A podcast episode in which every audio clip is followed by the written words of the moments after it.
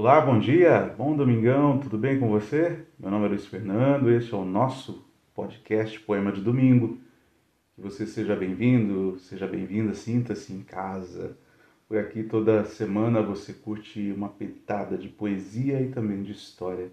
Fique com a gente, curta, siga este e outros episódios nas principais plataformas de áudio.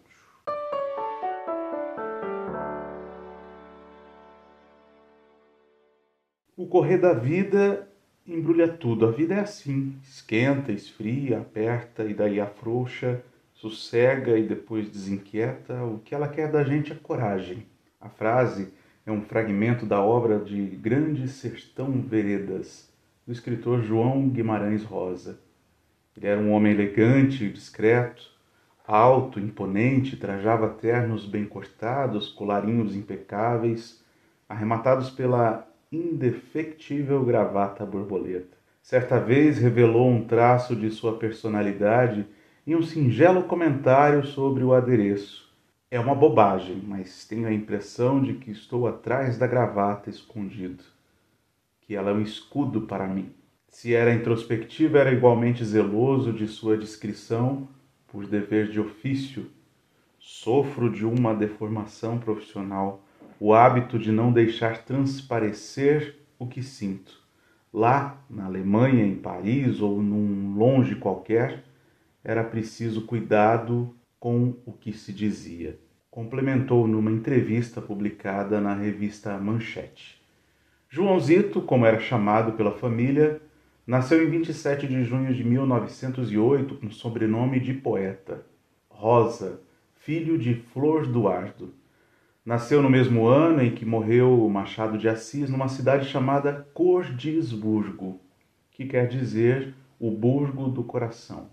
Seu pai, Flor Duardo Pinto Rosa, juiz de paz e comerciante, e sua mãe, Francisca Guimarães Rosa, chamada Dona Chiquitinha, tiveram outros cinco filhos.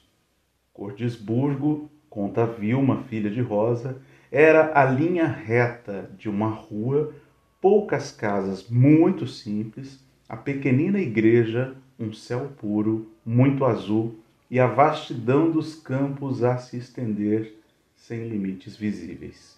Foi o Dr. José Lourenço, do Curvelo, quem descobriu a miopia do menino, mas só em Belo Horizonte, aos nove anos, ele começou a usar óculos. Viola da. Com sete anos, em 1915, já sabendo ler, começou seus estudos primários na escola de Mestre Candinho. Começou a estudar francês quando ganhou de um viajante amigo de seu pai uma gramática e um dicionário para ler revistas francesas que chegavam na cidade. Os primeiros textos foram jornais feitos à mão, escritos quase sempre em folhas de papel de embrulho da loja do pai, sendo ele o diretor e o único redator. Cada número trazia artigo, conto, noticiário, sessão humorística e crítica de costumes sociais. Nenhum exemplar foi guardado. Também escrevia cartas para os irmãos com charadas cheias de logogrifos, desenhos hieroglíficos que vai manter por toda a vida, dando futuramente as indicações para Poti, o ilustrador de seus livros. Em 1925, aos 16 anos, matriculou-se na Faculdade de Medicina e se formou em 1930. Foi orador da turma. Nesse mesmo ano, casou com Lígia Cabral Pena, com quem teve duas filhas, Vilma e Agnes. Passou a morar em Itaguara e iniciou sua carreira de médico no interior do estado. Foi voluntário da Revolução Constitucionalista de 1932 e depois ingressou como médico no 9 Batalhão de Infantaria em Barbacena. De 33 a 35, trabalhou no Serviço de Proteção ao Índio. Em 34, já no Rio de Janeiro, prestou concurso no Itamaraty. Daí saiu para o mundo como diplomata. Em 38, foi nomeado cônsul adjunto em Hamburgo e seguiu para a Europa. Lá conheceu Araci Moebius de Carvalho, a Ara, sua segunda esposa. Ainda em Hamburgo, na Alemanha, durante a guerra, por várias vezes escapou da morte. Ao voltar para casa uma noite, só encontrou escombros. Em 1937, Guimarães Rosa começou a escrever Sagarana, composta de nove contos que retratam a paisagem mineira, a vida das fazendas, dos vaqueiros e dos criadores de gado. Com a obra, participou de um concurso ao prêmio Humberto de Campos, perdendo o primeiro lugar para Luiz Jardim. Em 1946, depois de refazer a obra e reduzir de 500 para 300 páginas, publicou Sagarana. O estilo era absolutamente novo.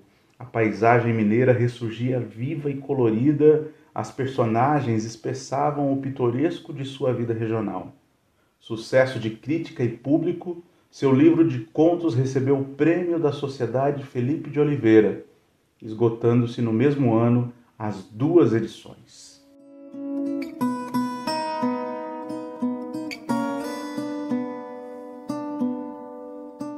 Em busca de material literário, em maio de 1952, Guimarães Rosa iniciou uma empreitada pelo sertão mineiro, acompanhando oito vaqueiros levando 300 cabeças de gado, percorreu em dez dias os 240 quilômetros que separam Araçaí e Três Marias na região central de Minas.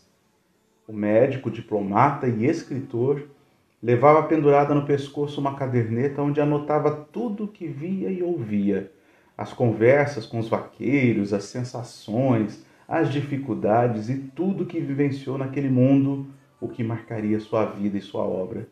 Quando escreveu O Grande Sertão Veredas, uma das maiores obras da literatura brasileira, revelou em uma carta ao amigo Silveirinha, o embaixador Antônio Azeredo da Silveira. Eu passei dois anos num túnel, um subterrâneo, só escrevendo, só escrevendo eternamente. Foi uma experiência transpsíquica eu me sentia um espírito sem corpo, desencarnado, só lucidez e angústia. João Guimarães Rosa morreu no Rio de Janeiro, no dia 19 de novembro de 1967. Com vocês o poema dele, Chuva. Meu coração, remanso de rio lá. E aguão, a chuva vai vir da banda da serra, porque o João de Barro abriu sua porta virada para o sul. As sementinhas do meloso seco devem estar dançando na poeira. Eu não ouvi o primeiro trovão, mas o zebu está escutando, com a cabeça encostada no chão.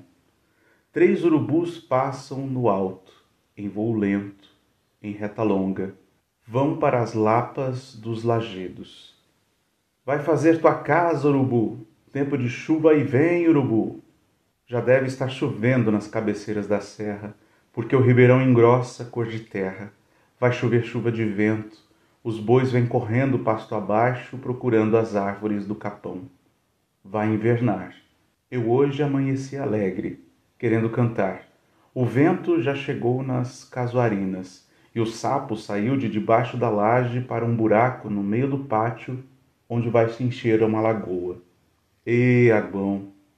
Olá, José! Arreia meu cabiúna, liso do casco à testa, preto do rabo à crina, que eu vou sair pelo cerrado afora, a galopar com a chuva me correndo atrás. Ela já vem branquinha, cheirando a água nova, e a serra está clarinha, neblinando. A chuva vem rolando, vem chiando, e o vento assoviando. Galopa, cabiúna, que a água vem vindo e as sementinhas do meloso seco estão dançando. Gostou do episódio? Então bora lá compartilhar com os amigos, amigas, com a família. Muito obrigado pela sua audiência de toda semana. Um excelente domingo, uma ótima semana. E domingo que vem tem mais, tá bom? Tchau, tchau. Urubu é vila rosa do sertão,